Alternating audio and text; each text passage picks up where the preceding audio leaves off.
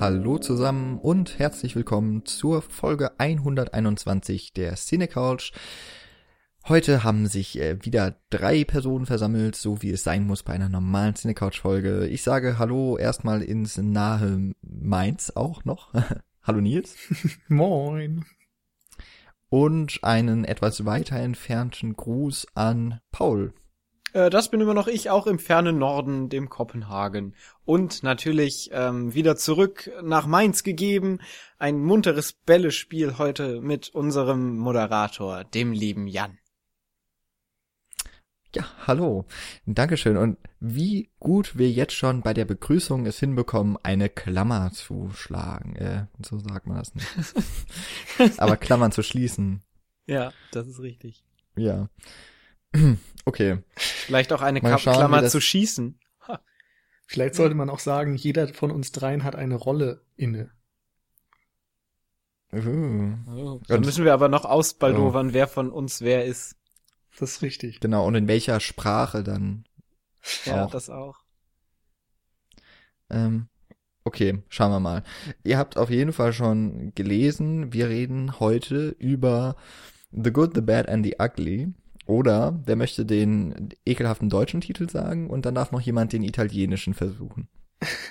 Also zwei glorreiche Halunken auf Deutsch und irgendwie il bueno, il brutto, il cattivo oder so auf Italienisch.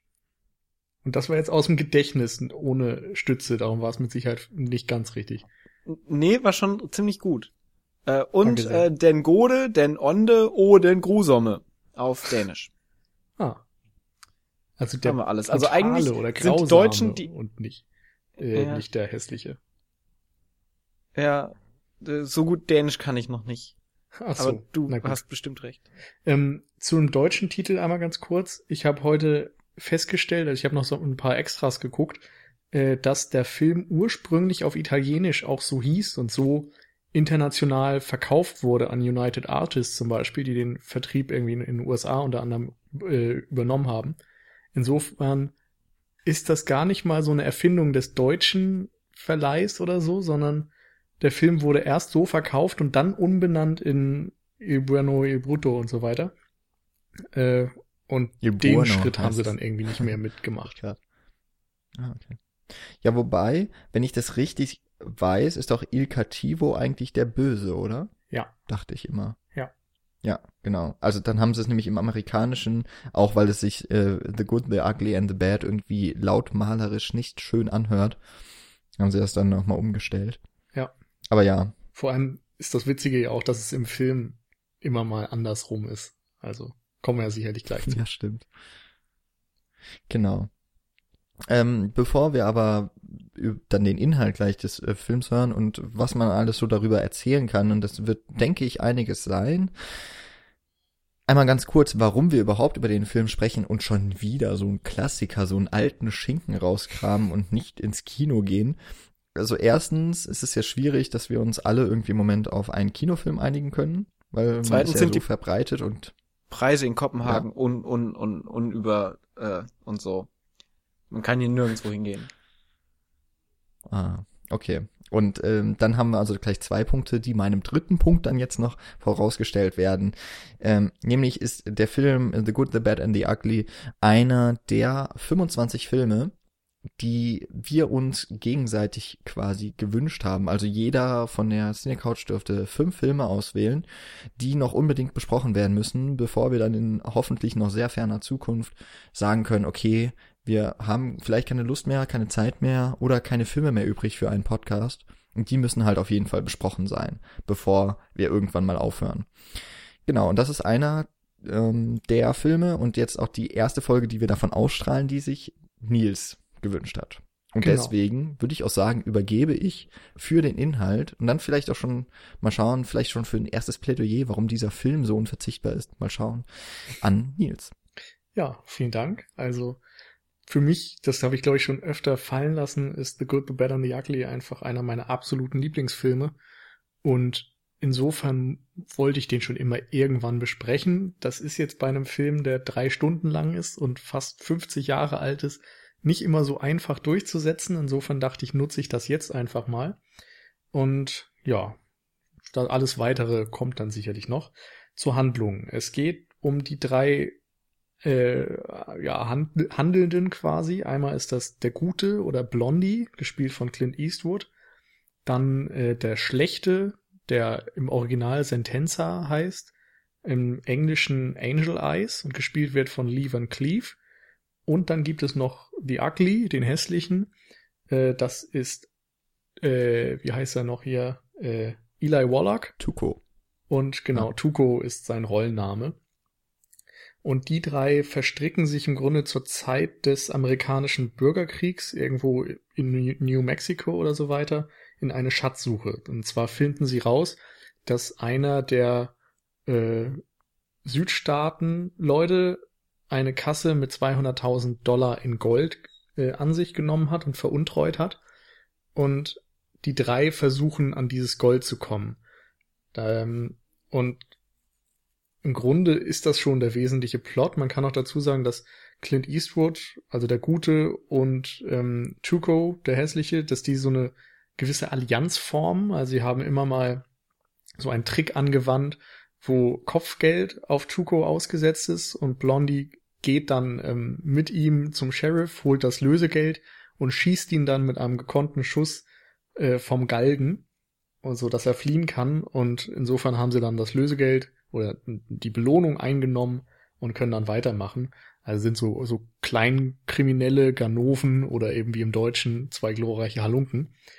Und ja, der andere ist so ein bisschen der Gegenspieler und letztendlich zieht sich über drei Stunden diese Suche nach dem Gold hin und es gibt ganz viele kleine Episoden, die irgendwie diese Welt anreichern und teilweise den Bürgerkrieg näher beleuchten, teilweise die Mentalität der Menschen damals beleuchten oder eben auch die Figuren, die dort handeln. Und ja, das ist einfach ein wunderbares Epos voller Humor, voller Härte und ja, einfach mit ganz, ganz, ganz viel toller Bildsprache und wunderbarem Kinoflair und insbesondere beeindruckend finde ich, dass diese Handlung, die man eigentlich in zwei Sätzen oder so zusammenfassen könnte, auf dieser Länge trotzdem funktioniert. Und darüber können wir dann gleich mal ja, sprechen. Ja, dann sind wir ja jetzt am Ende vom Podcast.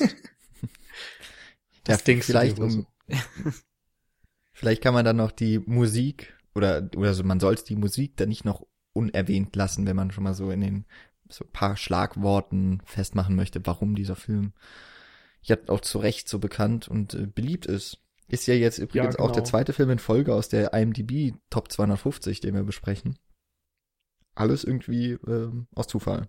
Und wir haben ja den, den Soundtrack auch schon äh, erwähnt auf unserer Seite bei unserer Top äh, Soundtrack-Liste. Da ist er ja auch ganz groß mit vorne dabei. Genau. Genau. Haben wir die Namen genannt? Ich glaube, die Namen habe ich vergessen, oder? Also Regie Sergio Leone, der den Film auch als Abschluss seiner Dollar-Trilogie konzipiert hat, also für eine Handvoll Dollar und für ein paar Dollar mehr und dann eben zwei glorreicher Lunken als Abschluss. Und ja, Ennio Morricone als Komponist. Genau. Ähm, was uns aufgefallen ist, wir haben relativ wenig Western erst besprochen in unserem Podcast bei unseren jetzt also dann mit dieser hier 121 Folgen kommen wir jetzt erst auf den dritten Western-Film. Ähm, wir hatten ja witzigerweise auch schon in dieser Konstellation uns High Noon angenommen, einem anderen oder vielleicht einem noch viel klassischeren Western, also zumindest des amerikanischen Westerns. Und äh, die eine der ersten Folgen, die wir aufgenommen hatten, war über Django Unchained, also der postmoderne Western von Quentin Tarantino. Und eigentlich ist ganz schön, dass wir jetzt mit, ich weiß jetzt gar nicht, bei welchem Titel wollen wir denn bleiben? Zwei glorreiche Halunken oder lieber? Mm, ich bin mehr für den Englischen. Ja, The Good, The Bad and The Ugly. Okay. Ähm, dann kommen wir nämlich mit äh, The Good, The Bad and The Ugly jetzt noch zu einem der paradigmatischen Italo-Western oder eben Spaghetti-Western, wenn man so möchte. Also einer der wie das dann eben auch der Name sagt, im Western, die nicht mehr in Amerika oder auch von Amerikanern gedreht wurden, sondern in diesem Fall von Italienern, äh, wie eben Sergio Leone, der dann ja auch noch den Weg nach Amerika gef gefunden hat. Später ja zum Beispiel mit seiner Amerika-Trilogie noch. Ähm, Mhm. Ja, und noch ähm, so ein bisschen eine traurige Nachricht. Was heißt Nachricht? Äh, Bemerkung von den drei Halunken Mhm. hier in dem Film lebt ja nur noch Clint Eastwood. Letztes Jahr, also jetzt ein bisschen über ein Jahr her, ist Eli Wallach gestorben äh, und Lee Van Cleef schon 89.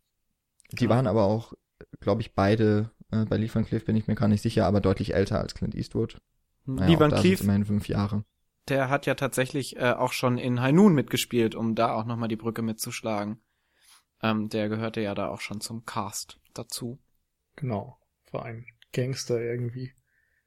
Hinter dem, dem Oberbösewicht. Genau. Konnte ich mich jetzt nicht mehr dran erinnern. Aber ja, äh, gut recherchiert. Vielen Dank. Ja, vielleicht können wir noch mal kurz über dieses äh, Italo-Western-Ding im Allgemeinen reden. Denn das war ja eine Entwicklung, Ja, finde ich gut. die ja im Grunde auch gegenläufig zur Western-Bewegung lief. Also im klassischen Western war es ja so, dass es sehr strahlende Heldenfiguren gab und im Grunde war es kein angesehenes Genre. Also es war ein extremes B-Movie eigentlich. Es waren total simple Plots. Es gab eben einen Helden oder einen Bösewicht. Es ging eigentlich immer darum, dass dann am Ende so die amerikanischen Werte auch triumphiert haben und so. Und äh, ganz viele Standardsituationen, also irgendwelche Schießereien und äh, die, diese typischen Saloon-Szenen und so weiter. Und das hat sich dann im Laufe der Zeit auch etwas festgefahren, so dass dann ja auch schon bei High Noon zum Beispiel in den 50ern, glaube ich, war das dann so gewisse moralische Fragen auch verhandelt wurden, wo man dann zum Beispiel High Noon lesen kann als Allegorie auf äh, wie war das noch, auf, auf hier äh, McCarthy-Ära und so weiter und die Einsamkeit und, und Hilflosigkeit eines Mannes, der Kann man sich alles in Hilfe Folge 52 anhören. kommt, genau. An dieser Stelle ein Hinweis. Und ähm, auch zum Beispiel bei Der Mann, der Liberty Valance erschoss, also ein John Wayne-Western, der ja eigentlich, John Wayne, muss man sagen, steht eigentlich paradigmatisch für diese klassischen hellen Western. Und auch dort war es ja schon so, dass so die Mythen des Westens ein bisschen hinterfragt werden. Und im Italo-Western war es dann so, dass dieses glatte sehr stark ersetzt wurde durch eine raue Ästhetik, durch Brutalität. Da sah man extrem viel Gewalt auch. Wenn man sich zum Beispiel auch die Western von Sergio Corbucci ansieht, Django und ähm, Dings hier, äh, also fällt mir der andere Name nicht ein, Leichenpflastern seinen Weg, könnte man zum Beispiel exemplarisch nennen. Da spritzt ziemlich viel Blut, da passieren schlimme Dinge und die Kamera hält da auch gerne mal drauf. Und ähm, die Filme hatten dann auch sehr viel Probleme im Grunde bei der Kritik, weil sie auch wieder als B-Movies abgestempelt wurden. In dem Fall aber eben, weil sie durch Sex und Gewalt und so weiter irgendwie interessant gemacht werden sollten. Und Sergio Leone hat das ein bisschen anders gemacht. Er hat zwar auch einen rauen, actionreichen Ton getroffen und so weiter, aber insbesondere jetzt mit The Good, The Bad and The Ugly einen wirklich epischen Western hingelegt, wo eben nicht innerhalb von 90 Minuten oder so die Handlung mal schnell auf den Punkt gebracht wird, sondern wo er sich Zeit genommen hat, um einfach an allen Ecken und Enden mal hinter die Fassaden zu gucken und auch so diese Moral ein bisschen zu hinterfragen. Und ich glaube, das merkt man besonders schon an den drei Titelfiguren, die zwar Namen tragen wie der Gute, der Böse und der Hässliche oder so, aber im Grunde sich nicht unbedingt immer so verhalten, wie man anhand der Namen denken müsste. Ja, ganz, ganz spannend ist ja auch nochmal ähm, bei der Stelle, also wenn man jetzt auch nochmal auf ähm, eine Handvoll Dollar zurückgreift, dass dann ja auch immer vor allen Dingen gesellschaftliche Themen dann auch sehr im Vordergrund stehen. Ähm, und da werden wir bestimmt auch nochmal im, also wir haben es ja auch schon angesprochen mit dem Bürgerkrieg und so, der ja auch nochmal ganz viel der Reise quasi ausmacht, auf der sich äh, dann die zwei glorreichen Halunken befinden, dass das auch nochmal eine ganz besondere ähm, Thematik ist, die dann vielleicht aus anderen Western eher weniger ähm, bekannt ist, weil sich da ja immer vor allen Dingen auf den Helden konzentriert wurde und eben nicht auf, auf die gesellschaftlichen, kritischen Umstände oder ähnliches. Ja, es ist vielleicht auch noch ganz interessant bei den Italo-Western, dass wir es ja zumindest bei den Autoren ähm, dann auch noch mal mehr, finde ich, um, dass es sich da um Leute handelt, die sich ein Western vorstellen.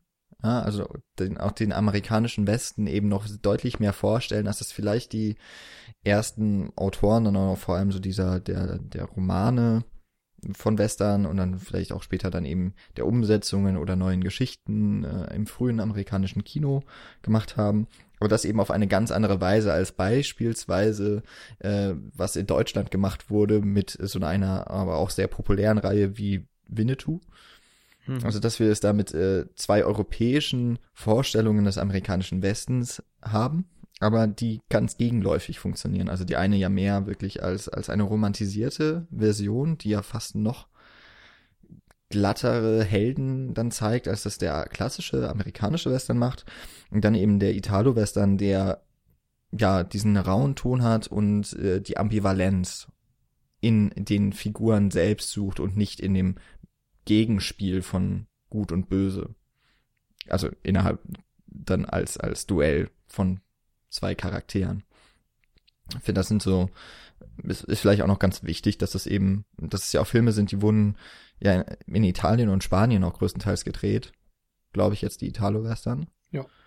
Aber was ja dann auch noch so eine sehr große Herausforderung später war, dass dadurch, dass da ein paar amerikanische Stars, ja, also beispielsweise eben Clint Eastwood, der ist ja im Italo-Western groß geworden, der kein Italienisch kannte und sehr viele Italiener und Spanier, die dann wiederum nicht Englisch gesprochen haben am Set, dass es also ein, ein riesen kultureller Haufen war von verschiedenen Sprachen, dann vor allem, die dann aufeinander geprallt sind und auch so dann aufgenommen wurden und erst später, nach dem, nachdem der Film fertig geschnitten war, in der Synchronisation dann zusammengebracht wurde. Hat auch immer einen kleinen äh, komödiantischen Effekt, wenn man sich dann den Film auf Englisch anschaut und man dann so diese Mischung hat, wo man dann ganz klar merkt, dass dann Leute synchronisiert wurden und die Lippenbewegungen dann überhaupt nicht passen und die Stimme so ein bisschen verzerrt klingt äh, im Vergleich zu der zu der zu der Örtlichkeit, an der sich die Person befindet und dann immer noch zwischendrin Clint Eastwood zum Beispiel, wo man dann irgendwie so einen ganz deutlichen Unterschied von der Stimmlage und Stimmklang hat, den man dann da sieht. Hm. Aber allerdings wurde davon tatsächlich gar nichts am Set aufgenommen. Also die Italo-Western hatten einfach ultra wenig Geld und haben aus der Not dann irgendwie auch eine Tugend gemacht und haben eben komplett ohne Ton aufgezeichnet, nur das Bild und dann komplett im Studio nachher den Ton fertiggestellt und alle Darsteller eben nochmal ins Studio gebracht, um ihre Zeilen nachzusprechen. Und manchmal sieht man da unten auch, dass eben etwas anders gesagt wurde, als es aufgenommen wurde.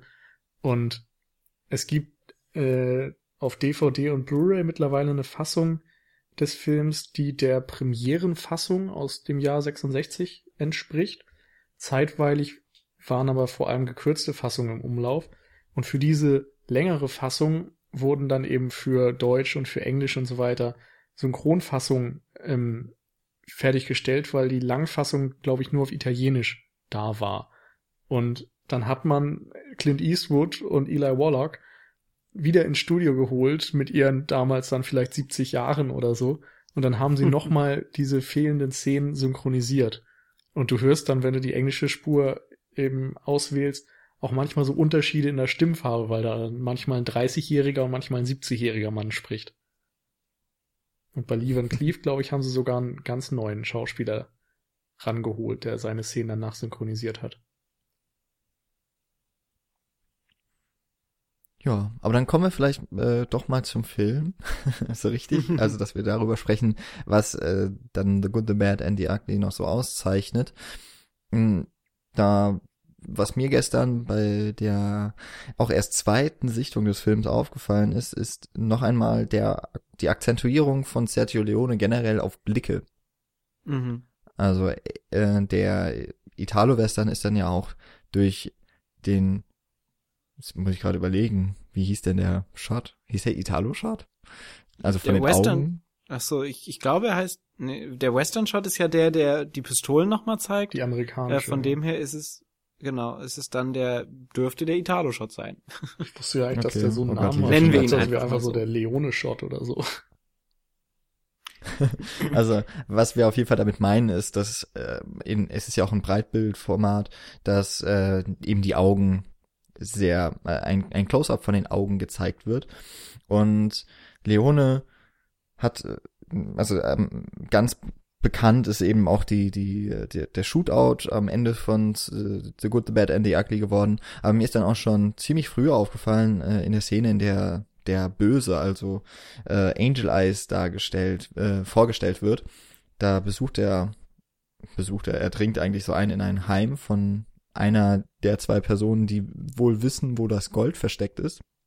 Und er setzt sich da an den Tisch und starrt sein Gegenüber an, der sehr unsicher wirkt und immer, ja, dessen, der Blick von seinem Gegenüber, der schwankt immer so zwischen dem, was auf dem Tisch platziert ist, also sie essen da auch, und eben dem Eindringling und Eli Wallach dagegen eben mit einem sehr starren Blick guckt überhaupt nicht, was er ansonsten tut, während er beispielsweise isst, ähm, verharrt der Blick immer auf ja dem, dem er das Geheimnis entlocken möchte. Und das fand ich war schon eine sehr besondere Szene auch, weil da sehr lange gar nicht gesprochen wird, sondern einfach nur Blicke ausgetauscht werden. Ich, ich finde, das ist auch eine der großen Stärken des äh, von all, vor allem jetzt von The Good, The Bad and The Ugly, dass da eben sehr viel auch mit Stille gearbeitet wird. Mm, wir haben ja auch schon den Soundtrack angesprochen. Ähm, ich glaube, das gibt dem Ganzen auch nochmal eine ganz andere Gewichtung, wenn du quasi immer so diese diese Spannungsbögen hast, die dann durch diese große Stille dann erzeugt werden. Ähm, man hat ja nachher auch ähm, ganz viele Situationen, wo dann Umgebungssound quasi dann noch mit rein gemischt wird, wenn dann zum Beispiel Kanonenschüsse kommen oder wenn Leute marschieren etc., ähm, wo dann ja auch ganz eindeutig der Fokus auf dieser Soundgestaltung liegt zwischen der Stille und den Geräuschen, die die Stille dann eben durchbrechen. Mhm. Ganz, ganz äh, zentral ist da zum Beispiel dann diese eine Stelle, wo zum ersten Mal der Clint Eastwood, also ähm, The Good, dann belagert wird von Tuko und seinen drei Freunden, die dann gleichzeitig mit so einem, mit so einer Militär, mit so einem Militäraufmarsch ihn versuchen, in seinem, in seinem Zimmer einen äh, Hinterhalt zu ähm, stellen, wo dann eben auch immer dieses, dieses Marschieren im Hintergrund läuft und man dann diese Sporen hat von den, von den drei Banditen, die dann plötzlich ähm, in einem Stille, in einer stille Phase dann plötzlich ähm, kurz zu hören sind und wo dann auch nochmal ganz klar das Ausbleiben des Tons äh, ganz stark in Szene gesetzt wird. Hm. Das stimmt. Also ich finde auch, Leon ist einfach erstmal ein Meister, was Atmosphäre angeht. Und er hält, wie du sagtest, eben ganz lange auch mal Einstellungen. Also ich glaube, das ist auch in der Szene, wo ähm, Eli, äh, Quatsch, Angel Eyes dieses. Lee Van Cleef? Ja, genau. Also wo, wo Angel Eyes dieses Haus betreten will, wo er eben den Mann vermutet, der Information hat. Da sieht man vorher dann das Haus in so einer totalen und da läuft ein Hund einfach durchs Bild. Und das ist eigentlich ein unnötiges Detail, aber irgendwie sind das so Momente, die ja die Atmosphäre vielleicht auch ein bisschen verstärken können und dir ein besseres Gefühl geben, was das für ein Ort sein könnte. Und insofern lässt er das dann komplett drin und das sind teilweise eben 20 Sekunden oder so, in denen im Grunde nur ein Establishing-Shot gezeigt wird. Und ich weiß nicht, ich finde, das ist ganz bemerkenswert, wie viel reichhaltiger diese Welt dadurch wirkt. Ja, beziehungsweise ja, ich. Ja, sprich du, Jan. ähm, vor allem äh, dieses, dieses Ausbleiben eigentlich von der Erzählung am Anfang, also dass er sich wirklich Zeit nimmt, also du beschreibst es da mit diesem Establishing-Shot, der eigentlich viel zu lange, auf dem viel zu lange verharrt bleibt, ähm, aber irgendwie, dass man sich nicht gelangweilt fühlt und dass man, dass es ja wirklich im Grunde eine halbe Stunde dauert, bis alle Charaktere, also die drei Hauptfiguren vorgestellt sind und es ist nicht sehr viel passiert, weil Leone sehr viel mehr ähm, den Fokus darauf legt, wie er diese Welt darstellen möchte und was er vielleicht auch für eine Stimmung auf die Charaktere dann legt, als vielmehr das, was sie tatsächlich tun. Also das Handeln bleibt eher aus und dafür werden so Situationen sehr genau eingefangen. Vielleicht kann man das so sehen, dass es ein sehr detaillierter Blick ist auf, mhm. ja, auf Details ist jetzt witzig, das stimmt. Zu sagen. Ja. Aber ich finde, äh, dazu ich, ich finde es auch ganz, ja, mach du. Ich, ich finde es auch ganz int interessant, weil du gesagt hast, dass die Welt ja reichhaltiger wird. Ähm, vom, von meinem Eindruck her ist es genau das Gegenteil, also nicht reichhaltiger im Sinne von Ähm, also reichhaltig natürlich, weil du sie intensiver wahrnimmst, aber der, der Effekt, der dann eintritt, ist ja vor allen Dingen diese Weite des Westens. Also man spricht ja auch nicht umsonst vom weiten Westen. Ähm, nee, man spricht vom wilden Westen, nicht wahr? äh, wie auch immer. Ja.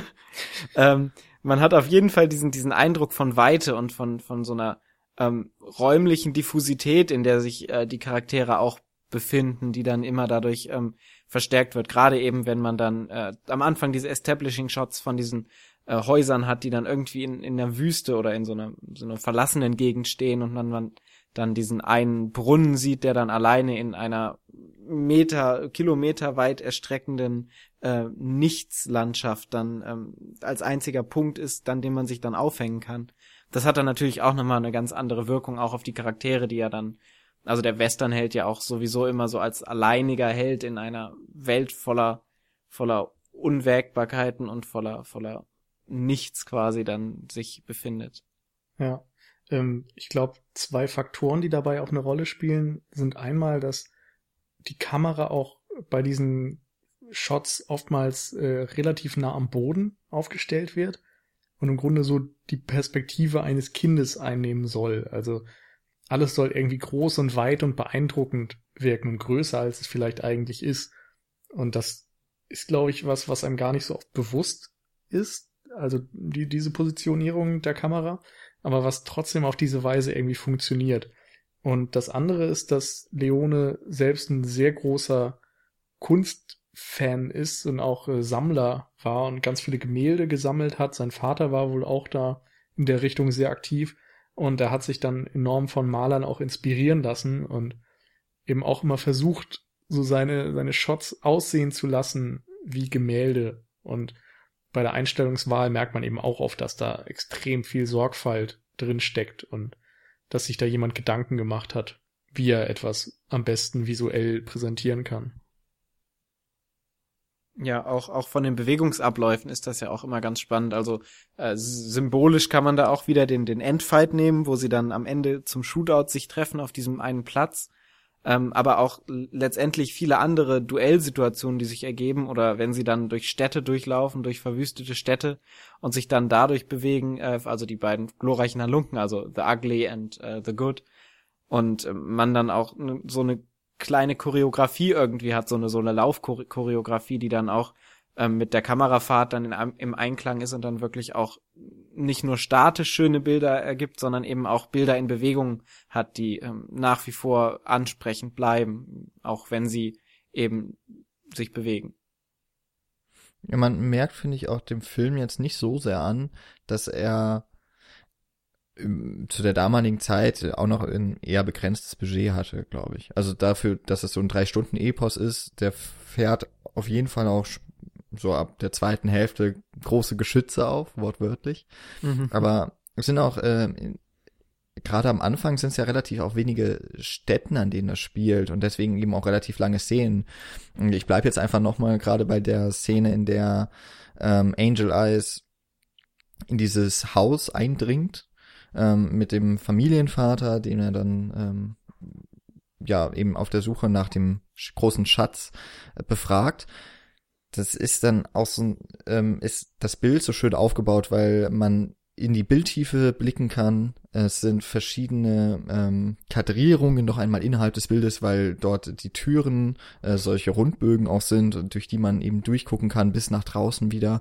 Und dadurch, dass auch die Einstellungen dann relativ lange verweilen, kann man als Zuschauer auch so den Blick über das Bild schweifen lassen, obwohl man ja eigentlich, also ich war dann doch eher damit beschäftigt, mir die Blicke anzugucken der Person.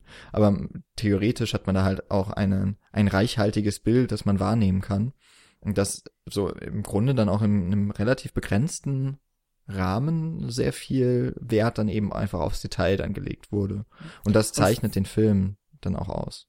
Und vor allen Dingen hat man da an dieser einen Sequenz ja vor allen Dingen auch eine extrem große Dominanz, du hast es ja schon angesprochen, von äh, The Bad, also von Lee Van Cleef, der dann da, also Angel Eyes, wie man ihn auch immer nennen mag, ähm, der dann da in, in seiner Tür oder in der Tür steht, dann nur die schwarze Silhouette zu sehen ist und diese Quadri Quadrierungen, die du dann hast, diese, diese Torbögen, die sich dann davor auftun, alle auf diesen einen Punkt hindeuten, was ja auch ähm, den ganzen Film auszeichnet, dass du eben diese drei Personen hast, The Good, The Bad and The Ugly, die eine unglaubliche ähm, Dominanz, jeder für sich auf einer unterschiedlichen Ebene, ähm, aber jeder hat irgendwie so seine große Bedeutung oder ist als Person eben nicht nur ein Mensch, sondern hat so irgendetwas Übermenschliches, was ihn dann auch äh, auszeichnet, was ja dann ähm, am Ende quasi so auf diesen großen Showdown hinarbeitet, dass diese drei Übermenschen dann aufeinandertreffen. Und gerade die erste Etablierung von den Personen ist ja dann nochmal sehr ähm, ausschlaggebend und da hat er eben jetzt gerade bei Angel Eyes nochmal eine ganz besondere ähm, mit dieser quasi wie gesagt mit dieser Hindeutung auf diese große Bedrohung, die es dann irgendwie, die in der Tür steht äh, und vor der Sonne das Licht nimmt. Und er tritt ja dann auch im Nachhinein ähm, im weiteren Verlauf dieser Sequenz sogar ja aus dieser Tür hinaus auf die Kamera hinzu, so dass man diesen diesen Türbogen und die, dieses Licht überhaupt gar nicht mehr sehen kann und er dann alles aus ausfüllt, was dann auch wieder, wie gesagt, von der Bewegung her eine ganz spannende Einstellung ist. Ja, ganz schön an der Stelle ist auch, wenn man mal den Vergleich zieht zu Inglorious Bastards, der ja in dieser Startsequenz mit Hans Lander im französischen Familienhaus da startet, wo sich ein Glas Milch bringen lässt. Und die Szene ist ja eindeutig an diese aus The Good, The Bad and The Ugly angelehnt. Und in beiden ist dieser Protagonist, der da auftritt und eingeführt wird, eben so durch und durch böse und schafft es irgendwie, ja, eine, eine Aura aufzubauen. Gerade jetzt Lee Van Cleef durch die Art und Weise, wie er, ja, wie er schaut alleine, merkst du schon, dass mit dem nicht zu spaßen ist und seine Handlung in der Sequenz äh, macht das natürlich nochmal deutlicher. Und keine Ahnung, auch dass, dass er einfach reinkommt und erstmal nichts sagen muss. Also der Film beginnt ja mit zehn, äh, zehn Minuten kompletter Dialogstille quasi. Und erst ja im Verlauf der Sequenz fängt er dann mal an zu sprechen und es ist irgendwie ganz großartig umgesetzt. Einerseits eben durch die Regie, andererseits auch durch die schauspielerische Leistung an dem Punkt. Ja, und, äh, die Hans Lander Szene musste ich auch denken und war kurz am überlegen, ob ich sie reinwerfe, aber sehr gut, so ist sie auch genannt. Ähm, vielleicht können wir, wenn wir, wir haben jetzt äh, immer häufiger ähm, auf ähm, Angel ein, sind wir eingegangen. Vielleicht kann man noch mal gerade so auch skizzenhaft die anderen beiden noch ein bisschen beleuchten, weil wir hatten es ja schon erwähnt, dass äh, eher so die ambivalenten Heldenfiguren, wenn man es überhaupt noch, äh, wenn man sie überhaupt noch als Helden bezeichnen möchte, in den äh, Italo-Western die Hauptrolle spielen. Und jetzt haben wir mit The Bad jemanden, ähm, wir haben es ja auch schon angedeutet, mit dem äh, ist nicht zu spaßen, der ist auch sehr kaltblütig und ähm, ja, ziemlich regungslos bei dem, was er tut und skrupellos vor allem, ähm, dem es nur ums Geld geht. Und jetzt haben wir aber ja noch einen, der heißt einmal The Ugly und dann haben wir noch einen, der wird uns als The Good verkauft. Und wie verhält es sich dann bei denen?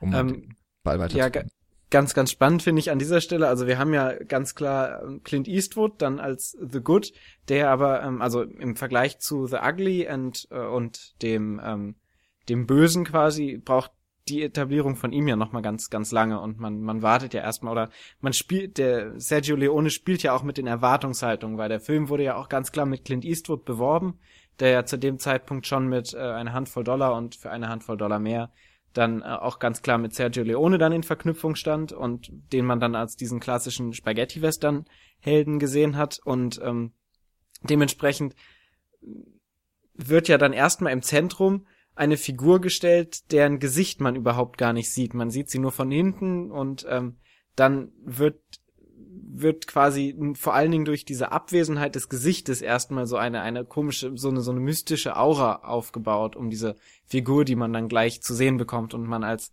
als Zuschauer weiß natürlich auch, dass das jetzt wohl Clint Eastwood sein wird, der dann demnächst auftritt. Ähm, aber gerade dann eben dieser, dieser Hut, der dann zu sehen ist, oder Schattenwürfe, die ja gerade auch im Zusammenhang mit Clint Eastwood immer wieder ähm, auftreten. Auch metaphorisch ganz interessant, dass Clint Eastwood dann natürlich auch eine Person von Licht und Schatten ist ähm, in der in, in seiner Figur, ähm, die dann quasi auch durch Schatten ab und zu mal in, der, äh, in Erscheinung tritt.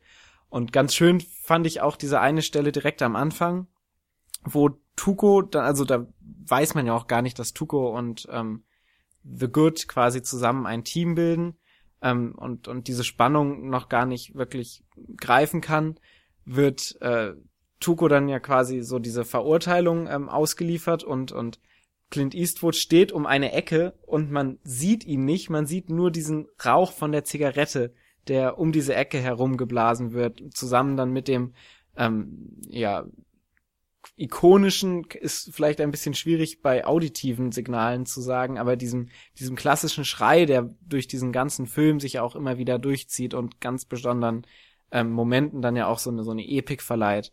Und dieses, dieser Ton wird dann eben verknüpft mit diesem Dampf von der Zigarette, der sich dann um diese, um diese Ecke herum ähm, bläst oder geblasen lassen wird, wie auch immer von Clint Eastwood. Ähm, was ja der Figur erstmal schon eine ganz große Epik und nochmal sie vielleicht sogar aus dieser Dreier, aus diesem Dreiergespann nochmal ganz eindeutig heraushebt als äh, dominante Figur. Hm. Also ich ich weiß nicht, ob das auf dem Ton jetzt so übertragen werden kann, weil eigentlich hat, glaube ich, jeder von den dreien immer mal so ein Tonmotiv, was eben im Vorspann Nee, genau, also ich, ich wollte nicht sagen, dass, dass das Tonmotiv ähm, äh, nur auf Clint Eastwood bezogen ist, ähm, aber war in diesem Moment eben zusammengeknüpft, also es ist ähm, zusammengeknüpft mit epischen Momenten von jedem, wenn jeder mal komisch in die Kamera guckt und, und äh, seine Augen zusammenkneift etc., ja. kommt immer dieser Ton, der ist jetzt nicht an Clint Eastwood gebunden.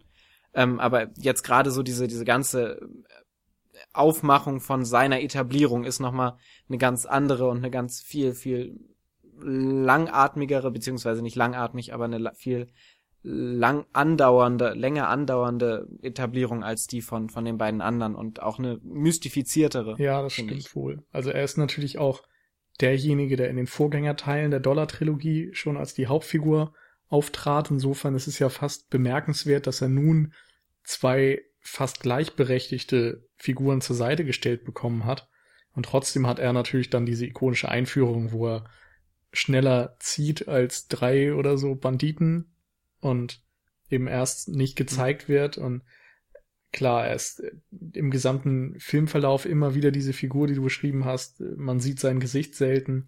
Und wenn, dann oft mit zusammengekniffenen Augen. Und irgendwie scheint er sich er, er tut sich so als Beobachter hervor. Er, er sagt selten, was er denkt, aber man hat das Gefühl, da arbeitet was in ihm und er macht sich schon irgendwie so seine Gedanken zur Welt und wie er, wie er auch gewisse Situationen zu seinem Vorteil nutzen kann und so weiter. Das finde ich total spannend und gerade dieser Minim Minimalismus des Schauspiels von Clint Eastwood äh, trägt da natürlich enorm zu bei. Und ähm, dadurch, dass er als der Gute eingeführt wird, denken wir natürlich auch am Anfang erst der Held. Aber im Grunde gibt's dann immer wieder Momente, wo man daran zweifeln muss, weil er Tuko dann entweder anderen Figuren jetzt nicht unbedingt hilft, sondern im Grunde auf seinen eigenen Vorteil bedacht ist die meiste Zeit. Und es gibt dann aber nur wieder einzelne Momente, wo man das Gefühl hat, es macht vielleicht Sinn, dass er der Gute ist, wenn er zum Beispiel, weiß ich nicht, dieses Kätzchen streichelt oder dem einen sterbenden Jungen am Ende seine Jacke gibt, um ihn zu schützen und oder, oder, oder um ihn zu wärmen viel eher und ihm noch einen Zug von seiner Zigarette gibt und ja, keine Ahnung, solche Geschichten eben. Der Szene vorangehend ist ja tatsächlich, also zwei, drei, vier Minuten davor ist er ja mit Tuko unterwegs ähm, und man sieht ihn noch, wie er, oder man sieht ihn nicht, man, man vermutet es, weil es äh, außerhalb des, des Kamerablickwinkels äh, passiert. Aber er schlägt dann ja mit Tuko zwei äh, Ärzte zusammen, die gerade einen Verletzten von einem, ähm, vom, vom einem Kriegsplatz äh, hinwegtragen, nur damit sie die Trage bekommen, um explosives Material zur Brücke, zu einer Brücke zu tragen. Ähm, und in dem Moment schlägt er eben diese beiden Ärzte zusammen und lässt diesen verletzten Kriegs, ähm, den, den verletzten Soldaten da liegen, um dann eben sein eigenes Ziel durchzusetzen, um dann eben drei Minuten später wieder dieser ähm, diesen heroischen Aspekt zu haben, wenn er dann eben, wie du gerade gesagt hast, die Zigarette dann äh, für den ähm, verletzten Jungen dann da lässt, beziehungsweise seine Jacke da lässt und ihn dann an der Zigarette ziehen lässt und sowas. Ähm, das wechselt sich ja auch ständig ab und äh, ja. ist so ein, so ein ständiges Auf und Nieder zwischen diesem Hedonismus, der ja irgendwie auch ähm, ganz klar im Vordergrund steht in dieser ganzen Geschichte. Es geht ja eben um diese 200.000 Gold, die alle drei äh, Protagonisten haben wollen. Oder eben, und eben diesem, diesem ähm, Gutmenschen, der ja irgendwie doch noch Kern, zumindest von Ja, Clint genau an der Stelle ist natürlich auch noch ganz wichtig, dass sie zwar unmittelbar vielleicht erstmal eine, eine schlechte Handlung begehen, indem sie die Trage da mit sich nehmen. Andererseits wollen sie die Brücke ja sprengen, um irgendwie mehr Blutvergießen auch zu verhindern, so wie der Captain, den das dort erzählt. Insofern ist vielleicht auch noch wichtig, dass das große Ganze für sie in dem Moment im Vordergrund steht und nicht dann der, der eine Verletzte. Ja, Aber das ist vielleicht auch Ansichtssache. Wobei es für sie natürlich äußerst günstig ja, in der, in der Situation ist es ja äußerst günstig für sie, dass äh, das Verhindern dieses Blutvergießens einhergeht mit den Soldaten, die wegziehen, damit sie unbehelligt über den Fluss können, um zu Klar. diesem äh, Friedhof zu kommen. Also das ist, ist halt die Frage. Eine dann, also, Gutmenschentat, aber da spielen zumindest nee, genau. noch verschiedene Sachen mit rein und es gibt ja dann auch noch diesen einen Satz, wo Clint Eastwood tatsächlich mal etwas sagt, was er nicht sagen müsste, und zwar, dass er wie meint, ist, wie unsinnig hier junge Männer sterben oder irgendwas in der Richtung. Also darüber lässt er mhm. sich in einem Satz aus. Und das ist einfach so eine Beobachtung, die er ansonsten den ganzen Film nie formulieren würde. Dort redet er eigentlich immer nur, wenn er muss, wenn er angesprochen wird oder so etwas. Ähm, ja, also, also diese, diese Kriegsszene ist ja sowieso eine ganz spannende. Du hast ja vorhin auch schon gesagt, dass ähm, Clint Eastwood ja vor allen Dingen auch ein Beobachter ist, ähm, der dieses Geschehen so ein bisschen als neutraler und außenstehender Mensch beobachtet ähm, und dementsprechend ja auch so ein bisschen die, die Fokalisierung für den Zuschauer dann da bietet, weil der Zuschauer ja letztendlich auch nur ein Zuschauer ist, Überraschung, ähm, und dieses ganze Geschehen äh, nur von außen beobachtet, eben auch als neutraler ähm, zu Beobachter. Und ähm, das Ganze hatte man ja auch schon in äh, eine Handvoll Dollar, ja. dass dann eben sich zwei konkurrierende Mächte gegeneinander ähm, auf begehren und gegeneinander kämpfen und in, in, inmitten dieses Spannungsverhältnisses wird dann eben der Protagonist geworfen. Und dieses ganze Verhältnis hat man ja eben in The Good, The Bad and The Ugly nochmal ähm, viel größer, auf einem viel größeren äh, Bereich oder auf eine viel größere Tragweite dann präsentiert mit eben diesem Bürgerkrieg, der dann wirklich auch äh, epische Ausmaße dann annimmt. Ja, vielleicht kann man ähm, nochmal dann auch bei dieser Szene bleiben, vor allem, also die, die Überquerung des Flusses über diese Brücke, die Brücke als, ähm, wie so häufig ja in Kriegssituationen, als ein äh, strategisch wichtiger Punkt, nämlich eben ja zur Überbrückung eines Hindernisses. Ähm, an der hat sich eben eine Front festgesetzt und das, ich, ich weiß jetzt ehrlich gesagt nicht genau, wie der amerikanische Bürgerkrieg aussah, aber es hat mich mehr erinnert an so Grabenkämpfe aus dem Ersten Weltkrieg. Mhm ist jetzt dann noch mal ein paar Jahrzehnte äh, von der zeitlichen Geschichte des der Diegese natürlich in der Zukunft gewesen, aber ähm, dass da dieses äh, kein kein Vor und Zurück wie der der Frontlinie ersichtlich ist und dass der Film das dann auch für einen Western relativ untypisch ähm, aufarbeitet und äh, gerade in dieser Szene eigentlich eigentlich auch schon in den Kriegsfilmen ähm, so überschwappt vom Genre her gesehen. Weil das, was man da letztlich sieht, hat ja nichts mehr mit den, also auch nichts mit dem, dem Italo-Western mehr zu tun, der ja immer noch so die, die im Grunde Geschichte, also diese Hauptthematik vom Western erzählt, nämlich diesen Frontier-Gedanken. Okay, den hat man dann im Krieg natürlich auch ein bisschen, die Grenze nach vorne zu schieben. Ähm, und Aber es ist dann eben auch kein unberührtes Land dem, mehr. Gold. Ja, genau. Es ist, äh, es ist nicht mehr das Land, das gezähmt werden muss. Aber ich finde, die Szene hat mich halt wirklich stark an die großen Kriegsfilme aus so der letzten, oder von vor 30 Jahren erinnert. Und weniger eben an einen Western. Hm. Ja, ähm, ich finde in dem Film äh, oder in dieser Szene steckt ja dann auch noch, noch mal eine ganz klare Aussage, die der Film ja auch machen möchte. Ähm, es wird ja, also das zu dieser Kriegsszene wird ja auch den ganzen Film über hingearbeitet. Du hast ja immer wieder diese, diese Hinweise darauf, dass sich da was Großes anbahnt, eben mit diesen zwei konkurrierenden Kräften, zwischen denen ja dann auch Clint Eastwood und Ellie Wallach, oder wie auch immer, Wallach? Eli Wallach heißt er wohl. Eli Wallach, ähm, genau, die beiden stehen da ja eben dazwischen und ähm, wir geraten ja auch immer wieder in diese in diese Konkurrenzsituation quasi rein, wenn sie dann aus Versehen die falsche Uniform im falschen Moment tragen ähm, und sich dann quasi durch diese beiden Clashes bewegen oder gerade am Anfang, wenn dann ähm, Clint Eastwood in diesem Zimmer sitzt und auf diesem Hinterhalt quasi vorbereitet wird, ähm, diese dieses Aufmarschieren von den Soldaten Und das Ganze clasht ja dann quasi in diesem letzten Moment zusammen und wird auch mit einer gewissen Fatalität dann ähm, verknüpft, auch vor allen Dingen mit so einer absurden Fatalität, wenn man dann eben den ähm, General sich dann anschaut, der dann nur noch betrunken durch die Gegend torkelt und halt nichts, nichts Heroisches an sich hat und dann auch meint, dass die Seite gewinnt, die den meisten Alkohol hat, weil ähm, die Soldaten am ehesten bereit sind, in den Kampf zu ziehen und sich abmetzeln zu lassen, weil sie eben betrunken sind. Mm, und es ist ja auch an, an, an sich kein, kein Wunder, dass diese Reise von den drei in einem Friedhof endet, der ungeahnte Ausmaße hat. Also man hat dann ja auch eine unglaublich total, also die, dieser totale Shot auf diesen riesigen Friedhof, wo dann Tausende und Abertausende von Gräbern stehen, die dann auch an der, am Ende dieser Kriegsreise irgendwo steht, hat ja dann auch nochmal eine ganz eigene, ähm, ganz eigene Aussage, die dann dadurch getragen wird. Ja, das ist schon ein eindeutiges Antikriegssignal. Und ich finde auch ganz schön, dass da eben im Grunde die, die Message einfach ist, dass es im Krieg nur ums eigene Überleben geht. Und wenn man sich so klassischere Western denkt, da wäre der Krieg nie als einfaches Setting verwendet worden, sondern da wäre der Krieg das bestimmte Thema gewesen. Und es ist schon so bezeichnend, dass diese drei Leute einfach auf der Jagd nach Gold sind. Und natürlich beeinflusst sie der Krieg irgendwo dadurch, dass ähm, sie immer mal wieder auf ihn treffen, dass sie auf Soldaten treffen, auf Kriegsschauplätze, auf den Friedhof für, für Gefallene und so weiter. Aber sie nehmen eigentlich nicht daran teil und es sind eben keine strahlenden Helden, die letztendlich irgendwelche Schlachten für ihre Seite entscheiden, sondern es sind Leute, die diesen Krieg einfach links liegen lassen und die es vollkommen ignorieren und einfach auch nur versuchen, ihre eigene Haut zu retten. Und das ist, glaube ich, schon ein starkes Signal. Und du hast gerade ebenso schön gesagt, dass es im Grunde auch so was Absurdes an sich hat.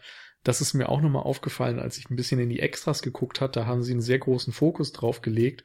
Und insbesondere, wenn man drüber nachdenkt, gibt es drei Situationen in dem Film, wo Clint Eastwoods Leben durch den Krieg gerettet wird. Also normalerweise stirbt man ja mhm. in Kriegs Kriegsfilmen anhand irgendwelcher Situationen. Hier ist es so, dass er erst ähm, fast gehängt werden soll und dann schlägt eine Granate oder so im Zimmer ein und er kann fliehen.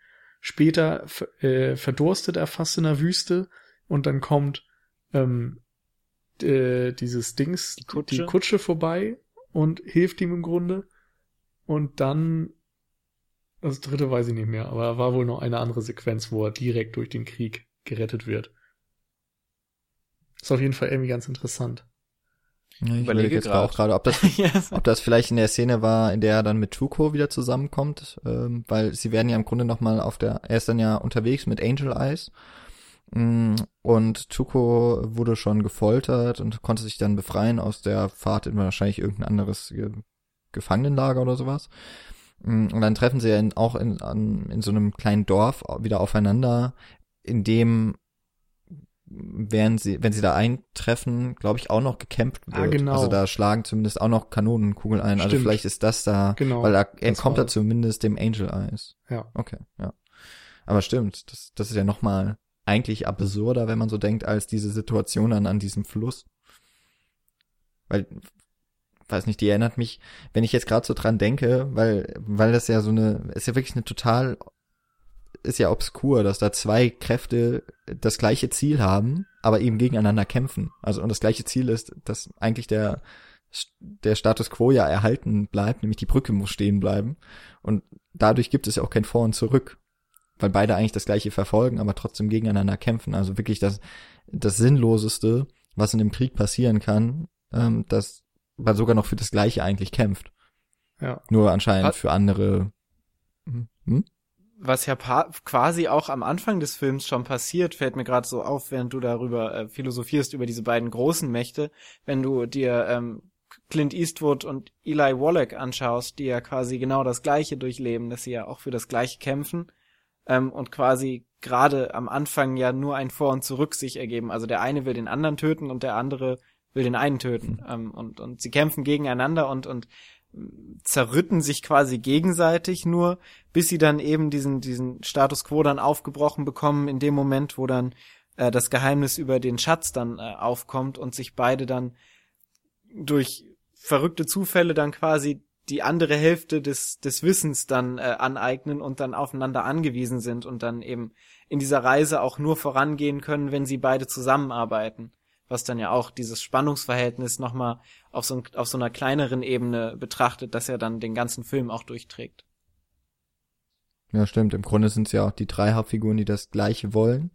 Und wenn sie zusammenarbeiten würden, wäre auch, wenn man es so sehen möchte, von den 200.000 äh, Dollar in Gold noch für jeden genug übrig. Also man könnte ja auch übereinander einkommen, aber dann ist es doch diese, der, die Gier und ja doch eben vor allem die Gier nach dem Gold, das, was sie auseinanderhält und zu Feinden macht. Und ähm, bei dem großen Krieg dann eben, also dem Bürgerkrieg, ist es ja im Grunde das Gleiche. Ich meine, auch da ging es ja, wenn man es dann noch ein bisschen ausweiten will, geht es ja eigentlich auch dann darum, dass äh, die, die Südstaaten wollen ja auch ein vereintes Amerika, aber eben unter ihrer Führung und die Nordstaaten das gleiche eben nur unter ihrer Führung, aber im Grunde ja doch das gleiche Ziel, nämlich ein vereintes Land, ähm, die aber da mit anderen Vorstellungen dahinter gegeneinander kämpfen. Und ich finde, jetzt ist es vor allem eine Stärke dann des Films, dass er das nicht so in den Fokus rückt, ähm, aber doch durchaus diese Nachricht dann übermittelt. Mit diesen eigentlich dann auch recht wenigen, aber dafür sehr eindrucksvollen und auch sehr gut platzierten Szenen. Und das ist auch dann etwas, was Sergio Leones Italo-Western von denen äh, beispielsweise von Corbucci unterscheidet und auch deswegen zu den, wenn man es so, wenn man es werten möchte, eben doch zu den deutlich besseren Filmen macht. Weil da eben noch etwas dahinter steckt und nicht nur das Genre irgendwie bedient wird. Mhm. Ja, also Leone macht da halt. Oder stehe ich da gerade ganz alleine? Aus dem Western-Genre irgendwie etwas, er, er hebt es irgendwie in andere Höhen, die es vorher gar nicht gab. Und ich glaube, das war auch einer der Gründe, warum es dann am Anfang irgendwie von den Kritikern nicht so verstanden wurde und nicht so angenommen wurde, weil die einfach irgendwie erstmal mit dem Anspruch daran gegangen sind, dass es eben Western ist. Das ist ein, ein B-Film, das wie früher auch Science Fiction oder Horrorfilme oder so, waren das nicht die gehaltvollen Filme, die irgendwie gesellschaftliche oder historische Themen aufgearbeitet haben. Insofern hat man auch gar nicht erst danach gesucht und letztendlich, wenn man ihn einfach mal als guten Film oder so oder als einen Film, der etwas zu sagen hat, betrachtet, dann ist da enorm viel zu finden und das ist bei vielen anderen Genrewerken eben immer noch nicht der Fall. Ja, es ist ja eigentlich immer dann interessant, wenn ein Genre von einem Regisseur irgendwie bearbeitet wird, der dann noch so was Eigenes mit reinbringt. Und da habe ich das Gefühl, das hat eben Sergio Leone dann auch gemacht. Er ist dann ja auch später, ich glaube nach der Dollar-Trilogie hat er noch einen Western gedreht und dann ist er ja nach Amerika rüber. Wenn ich das richtig jetzt so in Erinnerung habe, habe ich jetzt nicht nochmal also, nachgeguckt. Also, ich glaube, direkt danach hat er Once Upon a Time in the West gemacht, also spielen wir das Lied vom Tod. Mhm. Der, glaube ich, auch in Spanien, Italien gedreht wurde, wieder mit ja. Amis. Aber ich bin mir nicht ganz sicher, ob das so war oder ob der schon in Amerika gedreht wurde. Und dann hat er noch einen anderen Film gemacht, der auch so ein bisschen klang wie ein Italo-Western oder sowas. Ja, mein Name ist nicht mein Name ist Nobody. Ah, ja, nee, den hat er, glaube ich, nur ja. produziert. Achso, das kann auch sein, ja. Auf jeden Fall. Aber egal, auf jeden Fall kam, kam dann noch eben. Ach, Dings. Todesmelodie kam noch von ihm. Ja, ich glaube, das war der andere, den ich meinte, der andere Italo-Western. Und dann eben, es war einmal in Amerika, der ja dann eher so diesen Gangster-Blick ja, genau. auf Amerika hat. Und genau. ähm, ja, was ich sagen wollte, äh, es gibt ja eben so ein paar Regisseure, die dann nochmal mit ihrem eigenen Blick auf das Genre dann das Genre als Gesamtes irgendwie aufwerten können. Ähm, weil ich jetzt zuletzt eben auch einen sehr besonderen, so einen Anti-Western eigentlich gesehen habe, nämlich den äh, von Jim Jarmusch, Deadman, da ist es mir eben auch aufgefallen, dass das Genre oder dass ein Genre gerade dann irgendwie interessant wird, wenn ein Regisseur da mit ganz bestimmten Konventionen bricht.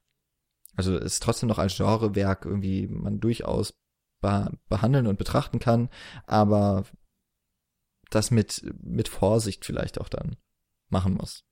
Das ist bei Leone eigentlich, wie er dann eben den den ursprünglichen Western neu interpretiert mit einer aktualisierten Version eben in seinen Italo-Western. Finde ich, kann man das auch ganz gut so zeigen oder mhm. erstmal wahrnehmen, wenn Ja. man ihn eben vergleicht mit so den klassischen amerikanischen. Ich finde vor allem ganz interessant, dass der Film ja dann auch wieder in den 60ern entstanden ist und die 60er waren ja auch die Zeit der Nouvelle Vague und dort wurde ja auch versucht, mit den Traditionen irgendwo zu brechen und gewisse Konventionen zu hinterfragen und neu auszugestalten und einfach mal zu versuchen, Dinge anders zu machen und zu gucken, ob man nicht auch ohne eine Schuss-Gegenschuss-Auflösung einer Szene zum Beispiel auskommt und sowas. Und da passt das dann irgendwie ganz gut rein. Und ähm, es gibt ja, den Moment hatten wir schon angesprochen, diese Szene, wo dem sterbenden Jungen noch eine Zigarette, ein letzter Zug gewährt wird. Und man merkt dann, dass er stirbt daran, dass er keinen Rauch mehr aushaucht. Und das ist ja direkt ein Zitat im Grunde von Außer Atem von Jean-Luc Godard. Insofern weiß ich jetzt nicht, wie sehr Leone auch davon inspiriert war, aber es ist zumindest eine ziemlich, ein, ein ziemlich deutliches Zeichen, dass er diese Filme wohl gesehen hat und sich damit auseinandergesetzt hat. Vielleicht irgendwie Inspiration aus der Geschichte gezogen hat. Aber trotz allem hat der Film ja, also der Film hat ja trotzdem noch diesen Status quo, den er irgendwie auch immer wieder herführt. Also auch dieses Westernbild, dass der Westernheld, der ja Clint Eastwood jetzt in dem Fall auch einfach ist, aus dem Nichts kommt und dann wieder im Nichts verschwindet. Ähm, und, und sich quasi so, ein so ein Loop dann ergibt, also dass der Anfang und der, das Ende quasi fast das gleiche sind. Ähm, und, und der Held quasi so ein bisschen durch diese ganzen äh, Geschehnisse durch durchgeschüttelt wird und durchge ähm, na, schüttelt ist nicht das richtige Wort, durchge durchgeschleudert wird, wie auch immer. Ähm, man, ganz, ganz schön ist es ja auch, dass der Film und Clint Eastwoods und äh, die äh, Eli Wallachs Story ja genauso endet, wie sie angefangen hat, nämlich dass Eli Wallach ähm, sich hängen lässt vermeintlich und Clint Eastwood ihn dann kurz davor noch ähm, mit einem Schuss durch die durch die durch das Rope durch die durch das Seil ähm, quasi dann rettet vor dem Ersticken und ähm, sie beide dann ihren ihr ihr Geld, was sie dann davon bekommen, teilen und dann jeweils ihre Wege wieder gehen bis zum nächsten Aufeinandertreffen. Ähm, so fängt der Film an und genau so endet der Film ja auch. Nur, dass dann eben dazwischen noch ganz viele andere Sachen passiert sind, die irgendwie dieses ganze Geschehen prägen, aber letztendlich in dieser Welt anscheinend ja nichts verändert haben. Das ist ja auch nochmal eine ganz klare Aussage, die ja auch so typisch für den, auch für den Leone-Western ja letztendlich ist. Ja, fällt natürlich auch wieder so ein bisschen damit zusammen, dass sie eben sich nur um sich selbst kümmern und nicht um, um die Welt um sie herum. Also sie haben irgendwie nicht den Anspruch, was zu verändern. Das ist ja auch eigentlich ganz interessant, dass man bei diesen ganzen, ich, ich, bei auch äh, auf jeden Fall für eine Handvoll Dollar ist es auch so, es geht ja immer ums Geld, aber eigentlich hat man nie so richtig ein Gefühl dafür, wofür sie das Geld brauchen. Also Clint Eastwood ist jetzt auch nicht grandios ausgestattet mit irgendetwas. Also er hat halt sein Colt, er hat ein Pferd, immer mal wieder, Und aber auch ein fancy unterschiedliche. Hemd. Ja, und halt seinen Mantel. Aber ich meine, alle samt sind das äh, drei Leute, die ja doch durchaus häufig ähm, an auch Geld rankommen. Also ich meine so 3000 Dollar beispielsweise für den Kopf von Eli Wallachs Figur, ähm, also von Tuco, das dann in, geteilt wird. Mit dem Geld machen sie ja irgendwie nie so wirklich etwas. Das sieht man zumindest nie in dem Film. Und im Endeffekt ist es wirklich nur das, was auch schon früher äh, dann wieder in den klassischen amerikanischen Western ein Hauptmotiv war, nämlich äh, der Goldrausch. Hm. Das, Das ist stimmt, eben einfach äh, nur dieses, dieses ganz äh, primitive eigentlich des, des Menschen dann als, als ähm, Motivation nimmt, um die Handlung voranzutreiben. Ähm, gerade jetzt muss ich an diese eine Stelle denken, wo ähm, Tuko eine Pistole vermeintlich kauft und dann zu diesem Pistolenhändler reingeht, wo man dann ja vermeintlich meinen könnte, jetzt wird das Geld, was er hat, eben gespendet beziehungsweise ähm, ausgegeben, um sich eben eine neue Waffe zu kaufen, wo er dann diesen Dialog mit dem mit dem ähm, Verkäufer hat, wo er dann meint, wie viel? Na, ja, 50, na, 100, äh, 200, wo du dann erstmal überlegst, hä, wa- was macht er denn? Treibt der, tre- treibt er jetzt den Preis von der Pistole in die Höhe, damit die Pistole mehr wert ist? Und das Ganze dann ja ins äh, Absurde gedreht wird in dem Moment, wo dann der ähm, Verkäufer in seine Westentasche greift und dann Tuko das Geld für die Pistole gibt, die er gerade bei ihm erstanden hat. Was ja dann auch äh, gerade auch nochmal auf das, was du gesagt hast, diesen Goldrausch ähm, eingeht und eben auch nochmal diese, diese ganze Situation komplett ad absurdum führt, diese, diese Consumer-Situation. Das wiederum ist wohl übernommen von Public Enemy aus dem, also einer dieser Gangsterfilme aus den 30ern. Mhm. Da gibt's eine ähnliche Szene. Ja. Das finde ich da auch ganz cool, irgendwie, dass Leone sich irgendwie doch immer wieder bei anderen auch inspirieren lässt und eben viele Sachen übernimmt. Also außer Atem hatte ich ja angesprochen, Public Enemy jetzt. Ähm, der erste für eine Handvoll Dollar war ja ein Remake im weitesten Sinne von Yojimbo von Kurosawa. Dann gibt es. Ja, nicht nur im weitesten Sinne, sogar ja, schon ziemlich stark. Ja, ich glaube, der sollte sogar verboten werden oder vernichtet werden, weil er keine Lizenz hatte oder so. Ähm, also so, so ein ähnliches Ding wie Nosferatu zum Beispiel, der ja auch nicht den äh, Dings, die Lizenz hatte von Bram Stokers Dracula. Äh, und dann gibt's so ein paar Sachen, die auf äh, The General verweisen von Buster Keaton. Diese Brücke zum Beispiel, die gesprengt wird und auch eine Sequenz, wo man äh, die, die, die beiden Parteien im Grunde miteinander verwechselt. Da gibt's auch was ganz ähnliches in The General. Hier ist es ja das mit dem Staub abklopfen und dann stellt man fest, dass es eben eine blaue Uniform war und keine graue oder was das andere war. Und solche Geschichten, da steckt irgendwie auch relativ viel so an Querverweisen drin was an solchen Szenen auch die ähm, von Paul eben beschriebene vom in dem Waffenladen, dass obwohl der Film ja doch sehr ernst, also deutlich ernste Themen, Themen anspricht, dass er unfassbaren Witz auch in sich trägt. Und dass er mhm. gerade immer dann, wenn mit den Erwartungen des Zuschauers gebrochen wird. Also so funktioniert ja generell erstmal Komik oder Humor. Aber ähm, es ist ja auch gerade dann, wenn er so mit der, weil es eben ja ganz deutlich auch ein Western ist von äh, von der Landschaft her, von den Motiven, auch natürlich den Revolverhelden. Äh, das gleich zum Beginn des Films finde ich das auch schon so schön und ich konnte mich gar nicht mehr daran erinnern, dass der Film so angefangen hat, als wir den gestern geguckt haben. Da steht nämlich ein Mann und wartet irgendwie in so einem schon sehr heruntergekommenen, ich weiß gar nicht, ob es ein Bahnhof oder ein kleines Dorf ist, also so ein, so ein typisches Western-Städtchen, aber eben schon ziemlich zerstört wartet da auf jemanden, dann kommen zwei Personen angeritten ganz langsam und es wird eben schon so in dieser epischen Breite herausgedehnt, wie es Leone dann noch äh, häufiger machen wird. Und man denkt eben, es kommt jetzt zu einem Duell und dann treffen sich die beiden vor, äh, also diese Parteien vor einer Salontür und dann treten sie da ein und dann hört man Schüsse und dann kommt Tuko aus dem Fenster gesprungen und wird vorgestellt äh, mit dem Schriftzug als The Ugly, wo eben so ganz krass auch mit meinen Erwartungen gebrochen wurde, obwohl ich den Film schon kannte, habe ich eben irgendwie damit gerechnet, jetzt kommt ein Duell. Ich konnte mich nur nicht dran erinnern, dass es mal so passiert ist, weil es ja auch tatsächlich dann nicht im Film war. Aber ähm, die Szene hat mich dann nochmal total überrascht. Hm. Ja klar, allein weil natürlich auch die Schießerei nicht gezeigt wird, sondern die Kamera dann erstmal mhm. wegschwenkt und du nur die Geräusche hörst.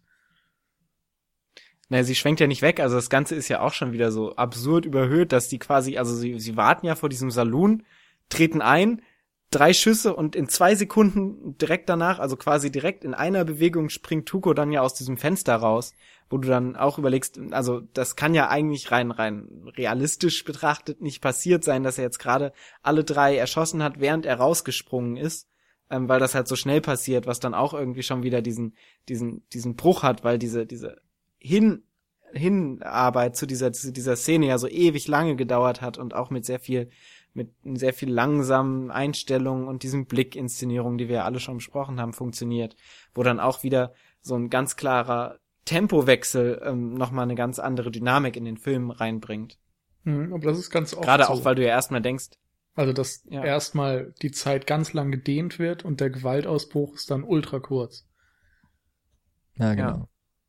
Und, und du denkst ja auch erstmal, dass du quasi jetzt die Protagonisten des Films siehst, was, was, ähm, weil sie ja eben auch so inszeniert werden, wie normalerweise die Protagonisten inszeniert werden. Und dann ähm, sind die gleich nach drei Minuten weg aus dem, aus dem Bild, ähm, was dann ja auch erstmal so, so einen kleinen Bruch dann wieder darstellt. Ähm, Ja, aber ich habe im Allgemeinen auch das Gefühl, dass gerade dieser Comedy-Effekt und auch so ein, so ein bisschen so ein anarchistischer Gedanke auf, auf diese ganze ähm, Western-Geschichte ja gerade durch Tuco dann äh, hervorgebracht wird, der ja dann auch eben als The Ugly irgendwie was sehr Untypisches für einen Helden in einem Film dann ähm, verkörpert, auch vom, vom Namen her rein gesehen schon. Ja, stimmt auch. Also der wenn man den Film wirklich so als einen klassischen Western äh, betrachten würde, dann wäre man ja enttäuscht, was man da ja. geboten bekommt.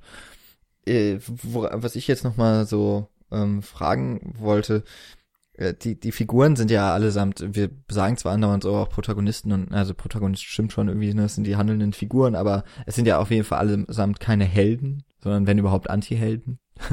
mhm. ähm, würdet, wie fandet ihr die denn so aus, gebaut? Also fandet ihr, das waren irgendwie dann doch auch schon ein bisschen Charaktere oder, also wir reden ja häufig so über auch Figuren in Filmen und ich muss ja gerade daran denken, dass bei Tuko ja zumindest mal der Versuch gemacht wird, dass der Figur so ein Hintergrund gebaut wird. Ähm, wir treffen ja dann auf seinen, auf seinen Bruder in einem Kloster, mhm, genau. da ist er der Vor, äh, der Vorsteher und dann kommt es zu einem Gespräch wir treffen noch alte äh, wegen Freunde der Eltern. von ihm. Genau. Hm. Ja, ich finde das ganz cool, weil man eigentlich ja aus den alten Filmen oder aus den Vorgängern denken würde, dass Clint Eastwood der Held ist und der Rest ist dann irgendwie, weiß ich nicht, Bösewicht oder Sidekick oder sonst was. Und hier ist es so, dass Clint Eastwoods Figur, The Man with No Name, so den kennt man ja irgendwie, aber der hat auch hier wieder ganz, ganz wenig Details. Er hat keine Backstory, er hat nur so seine, sein, ja, sein Schauspiel, was sehr reduziert ist und seine Stille und so weiter, aus dem man sich dann irgendwas zusammenbauen muss und ein paar Handlungen, die er trifft und mal sind sie eben moralisch richtiger, manchmal nicht und dann gibt es Lee Van Cleaves Charakter, der erstmal böse zu sein scheint, aber dann zwischendurch auch mal Dinge tut, wie dass er einem, einem armen alten Mann eine Flasche Whisky überlässt oder sowas. Und da ist immer so eine gewisse Grauzone drin und auch bei dem ist es so, dass er im Grunde keinerlei Backstory hat. Also wir wissen nicht, wer das ist. Wir sehen nur so seine zwei, drei Handlungen während des Films. Und bei Eli Wallachs Charakter, das ist, also den würde ich fast wirklich als einzigen Charakter bezeichnen, weil er eben, wie du sagst, diese Backstory hat, weil er die Geschichte von seinen Eltern hat und was auch wieder sehr richtig ist, also dass man entweder Krimineller wird oder Priester, weil man sonst irgendwie in den damaligen Zeiten auch keine andere Möglichkeit hatte. Da gab es irgendwie wenig, was auch wenn eine Überschneidung zu Gangsterfilmen ist, in denen das Konzept ja auch sehr oft verbaut wird. Und bei ihm, finde ich, merkt man auch am ehesten, dass er irgendwie jemand ist, der von der Not getrieben wurde, kriminell zu werden und dann irgendwie ja einfach damit weitergemacht hat und eigentlich ein sehr unbedarfter Mensch ist, der sich wenig Gedanken macht, der teilweise auch ziemlich vertrauensselig ist, wenn man dann an das Ende denkt, wo er dann auch mehrfach ja eigentlich im Verlauf des Films auch schon ähm, über den Tisch gezogen wird und verarscht wird und so weiter. Und auch er macht so Dinge, dass er zwar den äh, den Waffenverkäufer ausraubt, aber ihm dann zumindest so die Flasche Whisky überlässt am Ende, damit er noch irgendwas hat als Trost. Und ich weiß nicht, ich finde das immer sehr schön irgendwie, dass man, man hat auch das Gefühl, dass er noch am ehesten die Person ist, die am Ende fast die Sympathien hat, obwohl er eigentlich ja keine guten Dinge tut, aber er ist so ein bisschen, ich weiß nicht, so das kleine Kind und man, man würde es ihm irgendwie gönnen, weil er, weil man das Gefühl hat, er meint das alles gar nicht so böse. so ja. eine tragische Figur irgendwie. Ja, genau. Ja, und wie gesagt, äh, Clint Eastwood ist ja eben dieser, dieser, dieser Held, der dann eben aus dem Nichts kommt und dann am Ende auch wieder im Nichts verschwindet und man ja auch am Ende diese Einstellung dann hat, diese weite Einstellung, diese Panorama-Einstellung vom Western, äh, vom, vom Westen, wo dann diese Wüste ist, wo er dann mit seinem Pferd lang reitet und man ihn am Ende ja auch fast gar nicht mehr sehen kann. Wo man dann auch fragt, was ist das jetzt überhaupt für eine Person, was für Motivationen hat die, ähm, und gerade diese, diese, dieses Spiel mit dieser mystifizierten Person von Clint Eastwood und eben dieser tragischen Figur äh, in, in Person von Tuco ist ja auch nochmal, also, also ist ja das quasi, was den ganzen Film so am Leben hält. dieses, dieses Wechselspiel und man als Zuschauer dann ja eben auch nicht weiß, für wen man mitfühlen will, weil auf der einen Seite ist natürlich Clint Eastwood eine ziemlich coole Sau äh, und auf der anderen Seite weiß man aber auch mehr über Tuco und müsste dann eben auf einer emotionalen Ebene viel mehr für Tuco dann empfinden, als man das dann für Clint Eastwood tut. Und dieses Spiel macht halt viel, viel Reiz von dem Film und dann auch eben auf der Hinarbeitung von diesem Finale aus. Ja, was letztlich mich als Zuschauer zumindest an den Figuren letztlich so festhalten ließ, also auch bei dem äh, bei ähm, Angel Eyes war ja vor allem, dass sie so eine faszinierende Aura um sich aufbauen. Also eben durch ihr, es ist ja bei zumindest auch, ja, bei Tuco ist es nicht unbedingt dann so, dass Eli Wallach ein sehr minimalistisches Schauspiel an den Tag legt, sondern fast schon zum Overacting ja äh, neigt. Fast schon so ein bisschen den, den ähm, Akira Kurosawa, na hier, wie heißt er? Mifune? Äh, Toshiro Mifune. Mifune, genau. Er musste, ich musste tatsächlich öfter mal an Mifune denken, weil ich finde, er hat so ein bisschen was von Mifune. Auch die ganze Zeit. Stimmt, so was aber, Sprunghaftes, ja. Ähm, aber irgendwie hat jeder so seine, ja, mir fällt echt kein besseres Wort als Aura ein, dass ähm, die auch jeweils das Bild für sich an so einnehmen. Ja, also einfach, wenn man sie sieht, hat das schon eine faszinierende Wirkung auf mich gehabt. Und ich denke mal, das hat auch viel damit zu tun, dass äh, alle mit diesem Motiv dann dieses Hyänenschreis, äh, mhm. der ja nachgeahmt wird im, in der Filmmusik von Morricone, dass das irgendwie einen ganz großen Beitrag dazu dann hat, um auch nochmal so ganz kurz den Schwenker zu machen über das, was man natürlich erwähnen muss bei einem Leone-Film, nämlich die Musik von Morricone.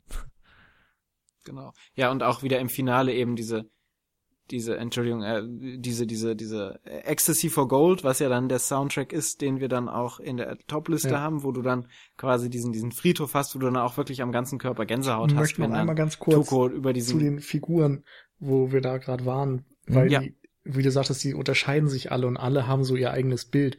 Und da wollte ich nur noch ganz kurz in den Raum werfen, dass ich das auch großartig finde, wie die ganzen kleinen Nebenfiguren besetzt wurden, also Statisten und sowas.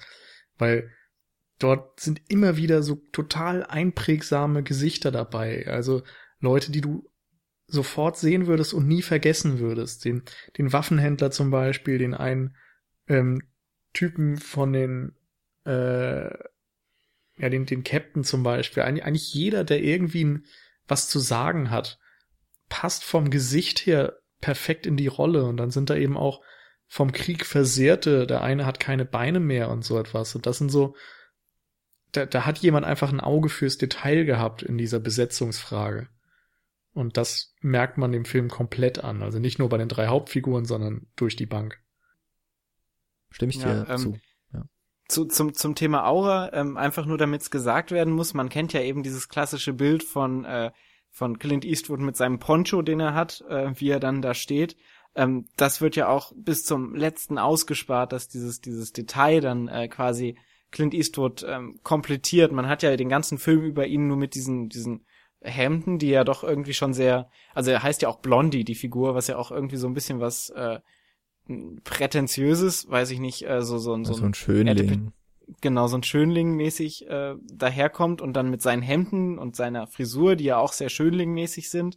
Und ähm, als er dann zum zum finalen Showdown erscheint und dann ähm, als erstes nur diese, diese Schaufel erscheint, die er ins Bild wirft zu Tuko und man dann ihn aus dieser Kinderperspektive, die Nils ja schon angesprochen hat, sieht und er dann plötzlich mit diesem Poncho steht, das ist dann ja quasi die Komplettierung dieser, dieses, dieses Bildes, dieses Übermenschen von, von Clint Eastwood, der sich ja auch über die Filme von Sergio Leone schon aufgebaut hat, das dann von der Aura komplettiert wird und dann quasi den, den, den Showdown einleitet, mehr oder weniger. Also es sind halt wirklich auch, äh, was du auch gesagt hast, Nils, diese kleinen Details, die dann sehr viel ausmachen, ähm, die dann so, so ein ganzes, ganz episches Ganzwerk dann ergeben. Wo man dann am Ende gar nicht mehr weiß, warum man jetzt so hingerissen wurde von diesen ganzen Figuren und äh, warum man jetzt so, so episch erfüllt ist. Wollen wir dann vielleicht auch auf den Shootout, den finalen Showdown eingehen? Ja, bitte. Nachdem wir ihn jetzt so lange rausgezögert haben. Ja, gerne. Äh, Ball weitergespielt. An mich jetzt, ja. Weiß ich nicht. Also, ja. Irgendjemand muss wir, ihn fangen. Wir spielen jetzt einfach ganz lange den Ball weiter und gucken immer zum Nebenmann. Und dann wird noch ein Schnitt auf unsere Oh ja. Pistolenhände gemacht und so. ah, sehr gut. Nee, aber ähm, genau, das letztendlich ist es ja so, dass nach dieser Geschichte mit der Brücke äh, die beiden fliehen, also Tuco und Blondie, und letztendlich flieht Tuco, nachdem er dann das Geheimnis quasi erfahren hat, welches Grab das richtige ist, und findet dann tatsächlich diesen Friedhof und wir hören eben die Ecstasy of Gold von Ennio Morricone, der wahrscheinlich beste Filmscore aller Zeiten. Und Gänsehautmoment. absolut, ey, das ist, ich weiß gar nicht, wie man das anders beschreiben soll, aber es ist einfach irgendwie perfekt. Also man, man kann so mitfühlen, wie er da in Ekstase gerät, eben angesichts des, ja, sich ankündigenden Schatzes und wie er dort herumsucht und immer weiter guckt und so weiter. Das ist so fantastisch durch diese Musik dabei. Und- könnte ich mir immer wieder angucken. Und die Kamera bricht ja auch, die Kamera bricht ja auch aus dem Muster dann raus. Du hast ja, wie gesagt, der ganze Film ist von, von langen Kameraeinstellungen geprägt, von, von diesen, äh, oder von, von zumindest statischen Kameraeinstellungen, die sehr langsame Schwenks haben. Und dann hast du plötzlich dieses verschwommene Bild, du siehst ja nichts mehr. Du siehst im Vordergrund nur noch dieses, dieses lechzende Gesicht von Tuko, der durch diese ganzen Reihen läuft und dann im Hintergrund verschwimmt ja alles um ihn herum und er ist ja das Einzige in diesem Meer aus Gräbern quasi und im Hintergrund läuft dann diese Musik und du bist selbst ganz hypnotisiert von diesen Bildern, die dann auf dich einprasseln, weil du ja nichts mehr erkennen kannst ähm, und sitzt dann einfach nur da und bist, bist so ein bisschen auch geplättet von dieser ganzen, ganzen Bild- und auditiven Gewalt, die dann auf dich ein, einströmt irgendwie. Hm. Angeblich war es auch so, dass das Thema schon vor dem Filmdreh äh, existierte. Insofern hatte Leone das vermutlich im Kopf, als er diese Szene gedreht hat und dann auch geschnitten hat. Ähm, da merkt man, dass es extrem auch dem Musikstück angepasst ist. Und ja, nimmt so ein bisschen. M- Mal gerade, mal gerade eine Frage, weil äh, Nils, du hast dich ja auf jeden Fall schon so bisschen durch die Extras durchgekämpft. Ist dieser Friedhof eigentlich eine, ein echtes, eine echte Stätte oder war das auch ein Set? Also so wie ich es verstanden habe, wurde der gebaut. Aber an der Stelle, Ja. wo es Wahnsinn. Ja, also ich, ich glaube, dass das Innerste, so diese Steingräber, die es da gibt, die waren vorher schon da und der Rest wurde dann dazu gebaut als Set. Aber das, das gab hatte jetzt auch jetzt nicht so den, gefragt, den das- eindeutigen Kommentar dazu. Also es ging eher durch die Blume, wenn Das dann. ist so einfach so eine, das so eine beeindruckende Szenerie. Auf einmal äh, dann eben die Weite des Westens hat man ja sowieso häufig durch Panoramen. Ähm, aber dann auf einmal ist dieses ganze Bild gefüllt von einem äh, so einem Kreis aufgebauten Friedhof, wo ich dann, wo man ja auch also als erstes denkt, okay, das Grab findet ihr niemals. das wird dann ja auch erstmal durch diese rauschartige Inszenierung dann des glückerfüllten Tuko, der durch die Reihen läuft, nochmal so ein bisschen bestätigt, dass diese Annahme, dass man das ja doch niemals finden würde. Und dann plötzlich eben doch, also dieses immer wieder auch das Herauszögern einer, eines relativ simplen Moments, Mhm. ähm, und dann dieses plötzliche, ähm, ja, die plötzliche er Eingebung oder das plötzliche Erscheinen dann der nächsten, des nächsten Plotpoints. Dann kommt es eben auch nochmal dann dazu, dass äh, doch endlich mal die drei dann auch, ich überlege gerade, ob sie da das erste Mal alle drei zusammen zu Ähm, zumindest alle- Bild. alle drei alleine. Also es gibt ja einmal diese eine Sequenz, wo äh, ganz am Anfang, Sie wo Tuko gehängt Mhm. wird und äh, Blondie daneben sitzt und auf ihn zielt und dann äh, Lee Van dann, also Angel Eye dann meint, ähm, dieser hat einen ganz besonderen Schutzengel. Das ist, glaube ich, das einzige Mal, wo sie wirklich auch zu dritt dann relativ nah sind am Anfang. Und dann am Ende eben kurz bevor ähm, Angel Eye flieht und sie sich wieder auseinander begeben.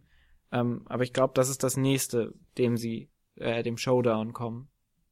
Also ich meine jetzt, dass äh, ich überlege gerade, weil ähm, der Angel Eyes hat sich ja auch bei den, ich glaube, Südstaaten in die ähm, in die Laufbahn des Offiziers irgendwie begeben. Und mhm. äh, wenn Blondie und Tuco da äh, gefasst werden als Kriegsgefangene, dann quasi in das Lager kommen, in dem Angel Eyes äh, ein, ein kom äh, das Kommando auf mitführt. Da bin ich mir gerade nicht sicher, ob sie auch alle einmal in einer Einstellung dann vereint sind oder ob das auch da über Schnitte gelöst ist, weil das äh, auf jeden Fall sind sie am Ende dann endlich mal in einer Einstellung auch alles zu sehen und werden halt zusammengeführt, weil offensichtlich kennen sie sich ja auch schon aus vorherigen nennen wir es mal Abenteuer. ja. Und, und es ist eben auch so, dass dieses, dieses Zusammentreffen von den dreien ja auch immer wieder unterbrochen wurde durch eben die ganzen Umstände, eben diese Kriegsumstände und Schauplätze etc. Ähm, und dass jetzt ja quasi auf diesem Friedhof ja auch die Welt um sie herum stirbt oder tot ist und sie quasi als einzige ähm, lebenden Wesen in diesem, in diesem Kosmos, in dem sie sich da gerade befinden, dann aufeinandertreffen und dann äh, auch eben auf Leben und Tod dann diese, dieses auch schöne, dieses Dreieck, also dieses, diese klassische Duellsituation dann dann auf dieses Dreieck dann ausdehnen, was dann ja auch nochmal eine ganz eigene Dynamik äh, entwickelt. Genau. Mexican Standoff in Perfektion. Ja und dann auch Texas. über die Schnitte halt wieder grandios gelöst wird, dass du quasi ähm, so, so, eine, so eine aufbauende Spannung durch die Schnitte hast. Also du hast ja quasi fünf Minuten lang nur Augen und äh, Gesichter zu sehen, wo die Kamera immer weiter ein Stück näher dran äh, dran geht an die Augen und du dann am Ende bis bis zum Ende hin dann wirklich äh, jeden jede Sekunde einen Schnitt hast, wo dann am Anfang quasi 20 Sekunden pro Gesicht zu sehen ist ähm, das dann auch nochmal eine unglaubliche Geschwindigkeit, äh, Steigerung von den Schnitten dann äh, hinführt, bis zu dem Moment, wo sie dann eben schießen. Ja, und das ist auch wieder enorm, wie lange eben dieses Bild abläuft, um dann innerhalb von zwei Sekunden oder so den kompletten Shootout natürlich ablaufen zu lassen. Ja. Das ist, das ist ja auch etwas, was ähm, was sich Sergio Leone aus den Filmen, aus den Samurai-Filmen von Akira Kurosawa entliehen hat. Ich glaube, Sanjuro ist dann, geht er noch weiter als das Finale von Yojimbo. Also auch das ist ja so eine Reihe, ähm, eben von den Samurai-Filmen mit Toshiro Mifune.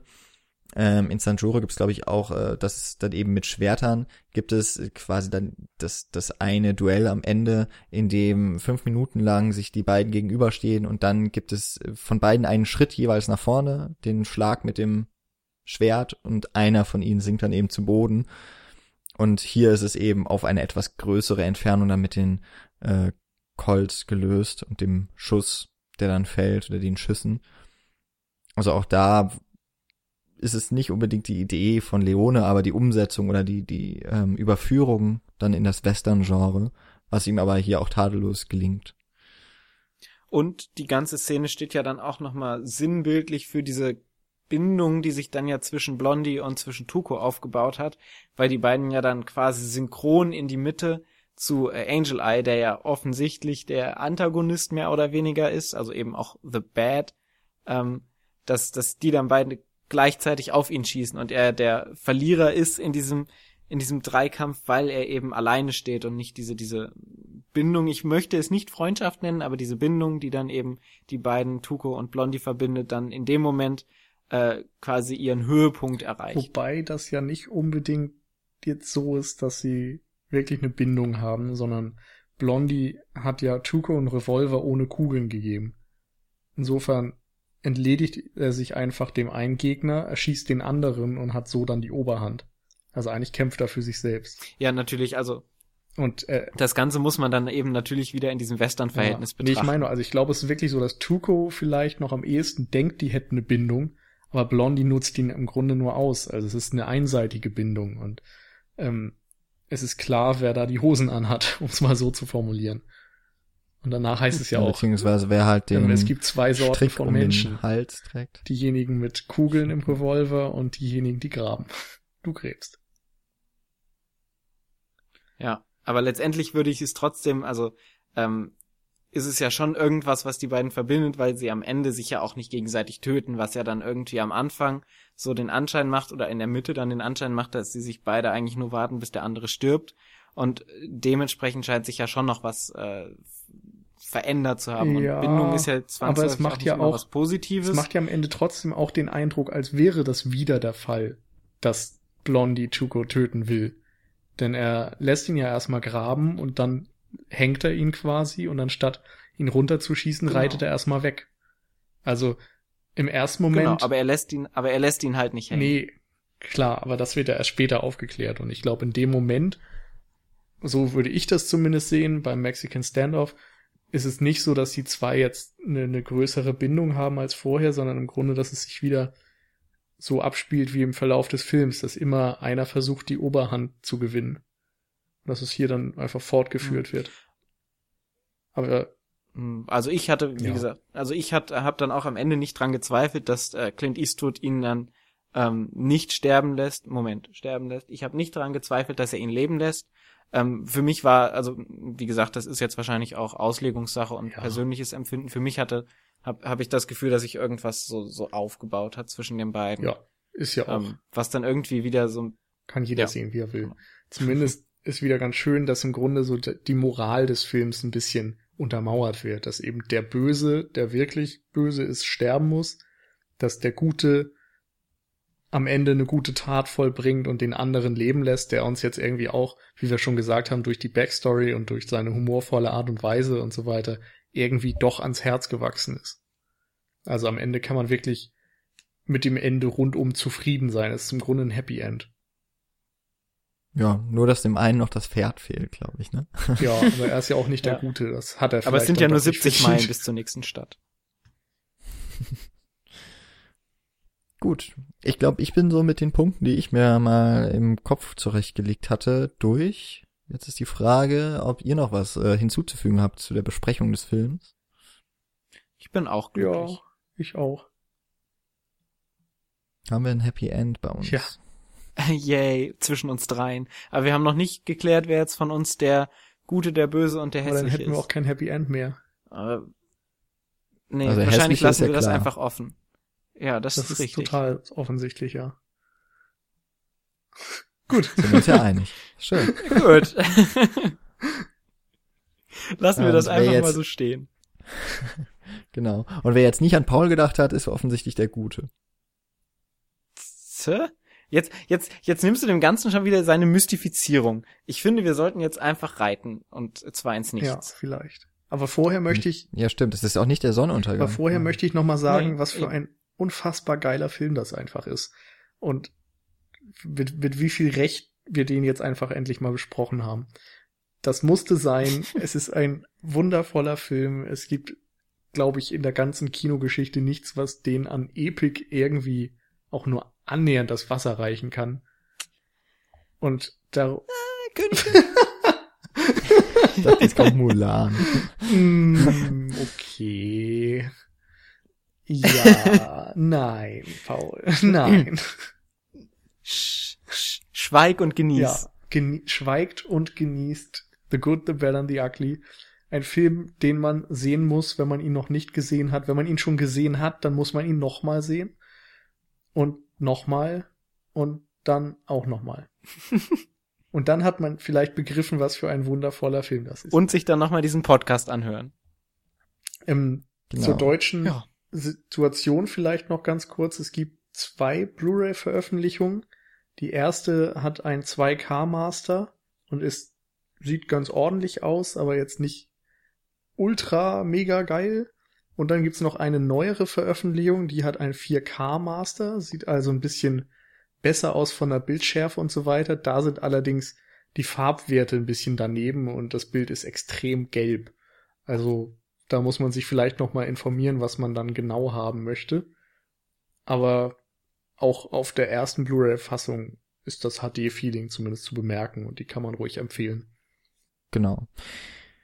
Ähm, das Schöne ist ja, wir haben, das ist jetzt äh, die, wir hatten ja schon mal Into the Wild, also einen Film von Michis Liste in unserem Podcast. Ihr könnt euch also auf noch mindestens 23 Filme freuen, die mindestens äh, das Lob ausgesprochen bekommen, das Nils gerade auch ähm, so quasi als ein Fazit und ich glaube, dem würden sich Paul und mir auch, an- äh, würden Paul und ich, Paul und ich Wir würden sich dem anschließen. ähm, dass da mal mindestens noch 23 weitere solcher Filme folgen. Und Nicht ähm, ganz so gut natürlich. Stimmt, das sind ja noch mindestens vier Filme von Nils, die sind nicht so gut. Aha. Naja, nicht so gut wie The Good and the Bad and the Ugly, das muss ich schon zugeben, aber das ist ja auch kaum möglich. okay. Ah, vielleicht hören wir daraus, dass Nils sich doch so langsam auf einen Lieblingsfilm einigen kann. Naja, Love Exposure ist ja, den, den habe ich halt nicht mit drin, weil ich Angst habe, Ah, über stimmt. den zu sprechen und dem gerecht zu Der werden. ist unbesprechenbar. Ja. Also vielleicht auch nicht, aber ah, ich, vor dem habe ich noch zu viel Ja. Respekt irgendwie. Bin ich ja bei manchen Filmen auch noch so, dass ich noch nicht weiß, ob ich die wirklich besprechen will mit euch. Ihr macht mir die auch alle nur kaputt.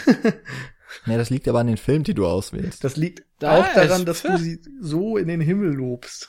Wenn ich nur höre, dass König der Löwen so episch sein soll wie The Good, The Bad and the Ugly, naja, da musst du halt auch mit Gegenwind rechnen. mit Ostwind. Aber auch da gibt's Hyänen. ja, eben. Siehst du? Jan ist auf meiner Zeiten. Seite. Hm. Äh, ähm, bevor das hier aus Gut. dem Ruder läuft, Begraben wir das Ganze. Genau. Äh, von uns gibt's also eine ganz klare Kauf- oder und Sehempfehlung für The Good, The Bad and The Ugly, Il Buono, Il Brutto, Il Cattivo oder aber zwei glorreiche Halunken. Ähm, wir, oder ich verweise jetzt gerade nochmal auf für die Personen, die diesen Podcast zeitnah hören, dass äh, wir uns immer noch sehr auf den Horror Oktober freuen, in doppelter Hinsicht. Zum einen haben sich mittlerweile schon mehr Personen angemeldet äh, oder haben Interesse bekundet teilzunehmen, als das im vergangenen Jahr der Fall war. Also wir wachsen. Äh, zum anderen habt ihr noch die Möglichkeit, äh, uns Filme vorzuschlagen, die wir im Oktober, also dann im Horror Oktober auch im Podcast besprechen.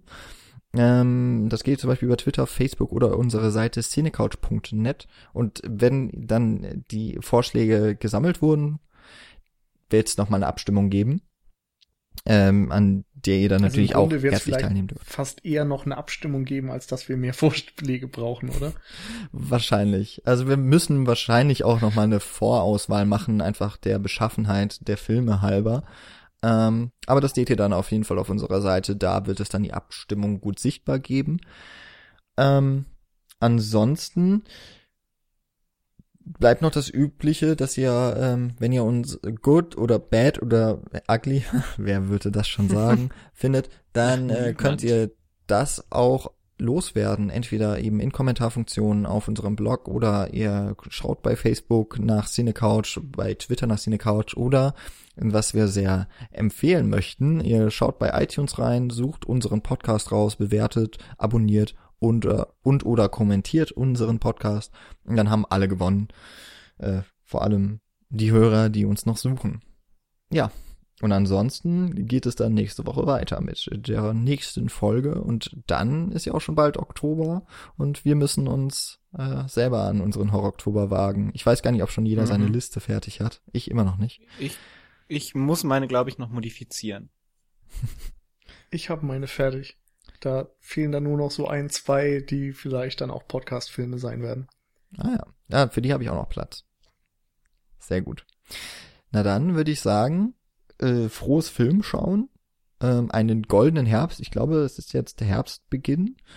Ähm, dementsprechend, also der meteorologische. Dann kann man das jetzt auch wünschen. Und im Herbst äh, sitzt sich's gut im Kino und im Wohnzimmer. Habe ich mir sagen lassen. Und zu Pferde. Aha. genau. Also Kann man sehr schön in die Sonnenuntergänge reiben.